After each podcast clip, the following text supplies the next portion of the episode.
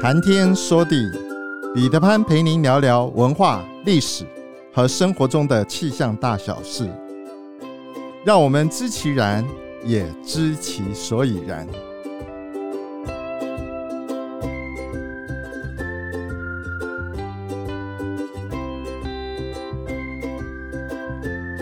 谈天说地，潘大刚空中与您相会。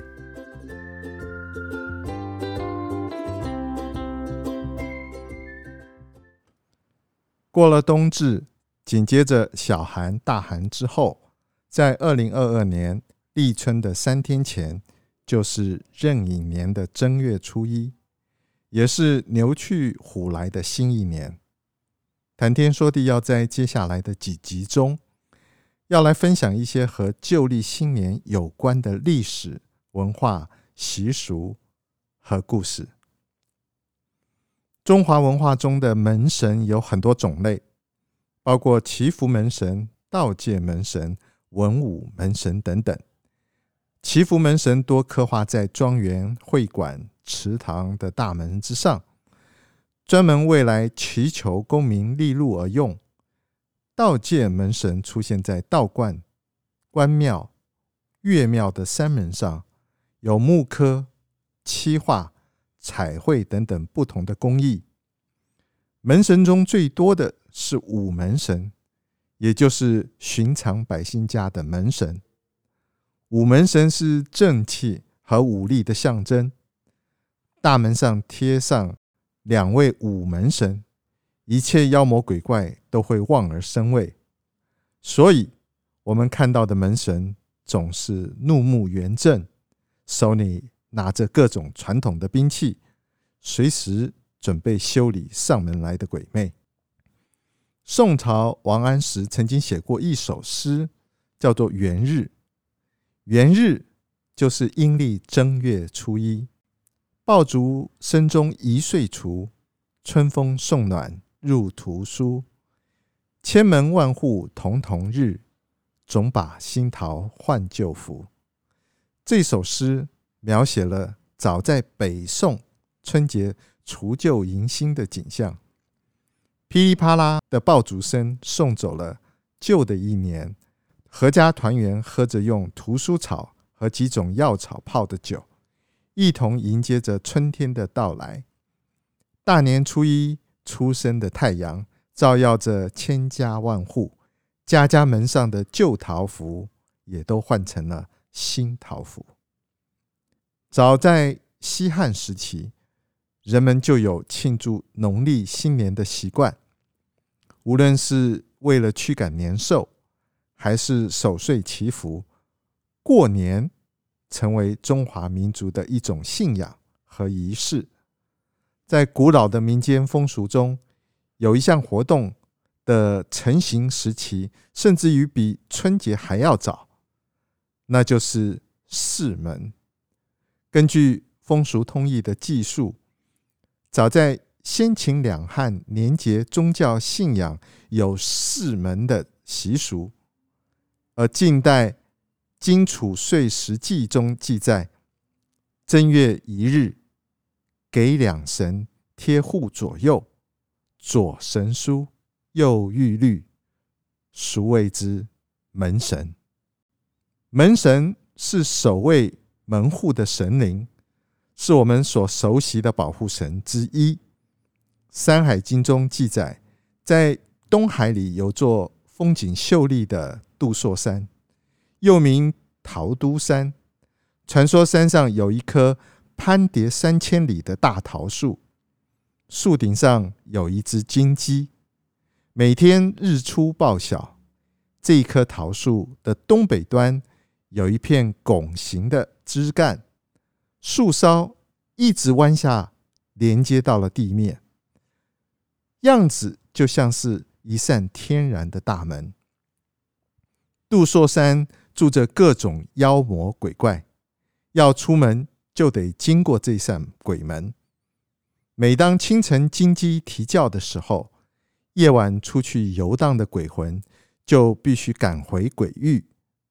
在鬼域的大门两边站着两个神仙，一个叫做神书，另一个叫玉律。如果鬼魂在夜里干了伤天害理的事情，神书玉律就会把他们抓起来，用柳枝捆起来，送去喂老虎。因此，所有的鬼魂都畏惧神书玉律。这个传说后来在民间流传开来，知道神书玉律是降鬼神仙，桃木。则有驱邪避灾的用途，因此老百姓就用桃木刻成神书玉律的模样，或是在桃木板上刻上神书玉律的名字，挂在自家门口，用以驱邪避鬼、祈求平安吉祥。这种桃木板就被称作桃符。门神更常见的是农历新年贴在门上的一种画，它的主要作用是驱邪魔、避鬼魂、慰家宅、保平安、助功利、降吉祥等等。门神贴在门扇的正中间。宋朝的门神以武将居多，例如秦琼、敬德，也就是秦叔宝、尉迟恭。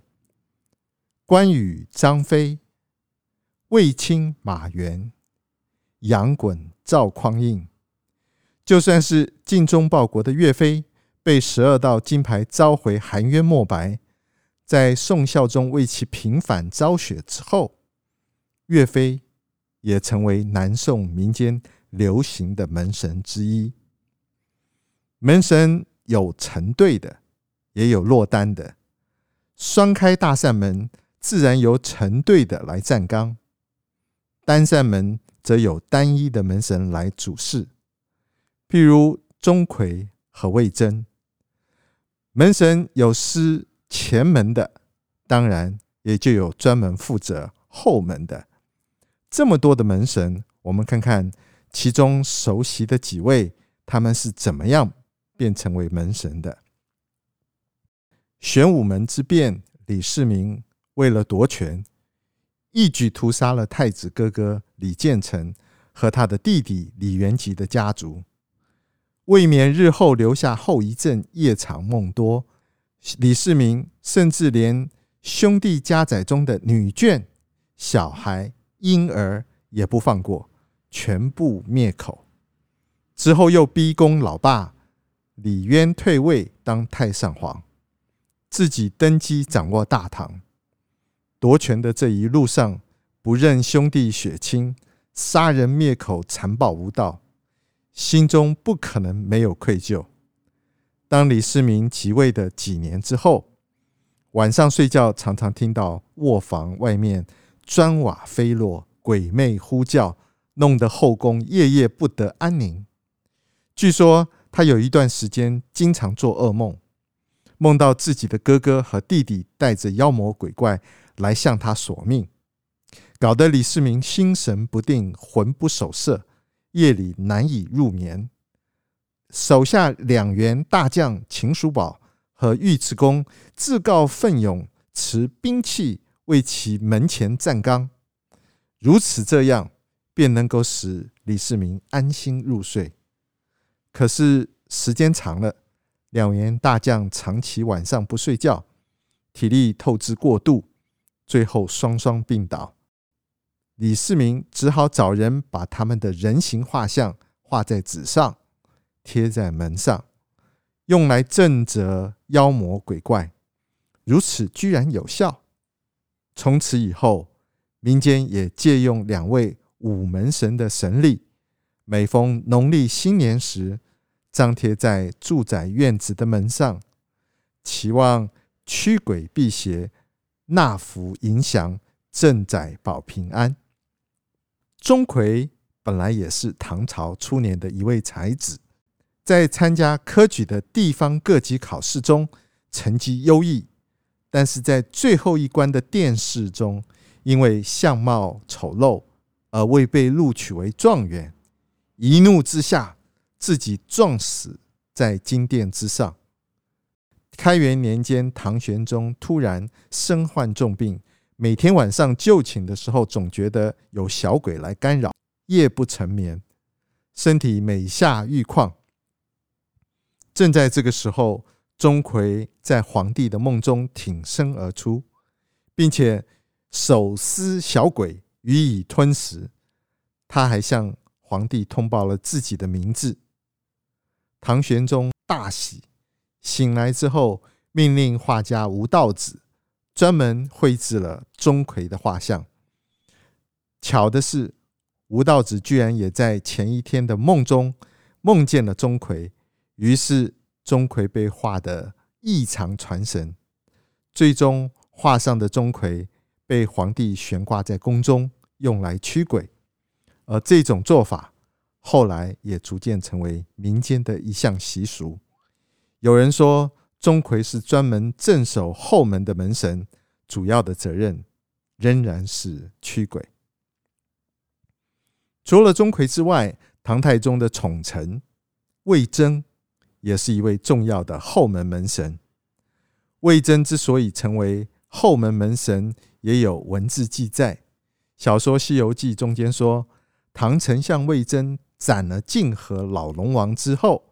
老龙王的鬼魂每夜进入内宫找唐太宗李世民索命，无奈宫门外早就已经有秦琼、尉迟恭两位大将把守。老龙王冤魂转至皇宫的后宅门，砸砖碎瓦。由于秦琼和尉迟恭已经在前门，故丞相魏征只好亲自。持着猪龙宝剑，夜守后宅门。时间一长，老龙王的冤魂也只好悻悻的离去。门神中也有皇上来站岗的。河南开封有对门神，一个是杨家将的仙人火山王杨衮，一个是宋朝开国皇帝赵匡胤。这一对门神俗称火堂仔。又叫做铜锤换玉带。相传，在后周世宗柴荣即位之后，担心火堂寨寨主杨衮切断他的后勤和粮食运送的通道，因此命令当时的臣下赵匡胤率领高怀德、郑子明前往讨伐。几番交战，高怀德、郑子明两人败下阵来。换赵匡胤亲自出马，没想到依然败阵。交手之间，杨衮看出来赵匡胤有乘命归统的气魄，深信赵匡胤才是真命天子，未来终将一统江山，因此立即下马投降。赵匡胤为收买杨衮，赐玉带为证。杨衮为了表明真心。则献随身兵器铜锤，两人同时定下盟约。杨衮告诉赵匡胤，忠臣不事二主，因此杨衮不能归顺于后周，但是也不能耽误儿子杨继业的前途，因此私下允诺，未来赵匡胤可以凭着铜锤收服杨继业。据此约定，日后杨门子孙。世世代代扶持并保护赵氏江山，这就是分河湾铜锤换玉带的故事。每年春节，老百姓都要贴门神，请财神和祭祖，以求富贵平安。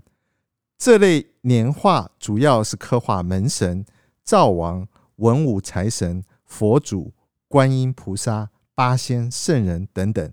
仙佛的年画制作的方式多种多样，有木板套印，有半印半绘，有铺灰手画。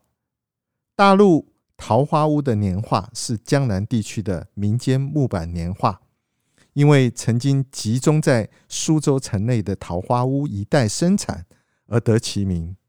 桃花坞年画源于宋代的雕版印刷工艺。由苏州的绣像图演变而来，到了明代发展成为民间艺术流派。清代雍正、乾隆年间到达鼎盛时期。多年前，内人曾经因为工作关系常驻天津市，当时有机会拜访千年古镇天津杨柳青，它也是中国著名的民间木板年画的产地。有道是北杨南逃，北方指的是天津杨柳青，南方则指的是苏州的桃花坞。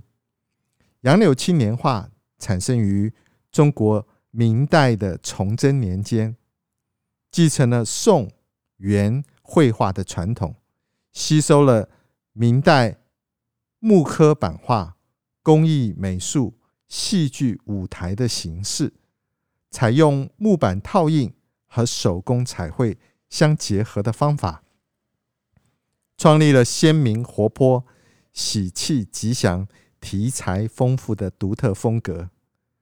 杨柳青年画的特色是笔法细腻、人物秀丽、色彩明艳、内容丰富、形式多样、气氛祥和、情节幽默、题词有趣等等特色。由于杨柳青画师也为紫禁城制作宫廷大幅门神年画，因此在年画流派中颇有盛名。第十一集上架之后，我会在谈天说地的脸书粉丝专页上分享一幅杨柳青木板年画的文财神。门神最初是为了不让鬼怪闯进家门。所以过年祭祖之前不宜贴上新的门神，春节之前就贴上了门神，恶鬼进不来了，祖先也进不来了。所以贴门神应该选在大年初一的大清早，那个时候祖先已经享用完了供享，这时候赶紧把门神贴上，驱鬼辟邪。纳福迎祥，镇宅保平安。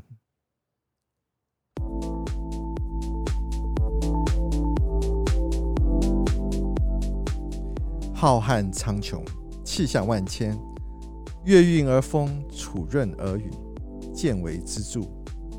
谈天说地，和您分享文化、历史和生活中间的气象大小事，让天有不测风云不是借口。让天气不再是行动的阻力，而是生活的助力。想知道更多，我们下次再会。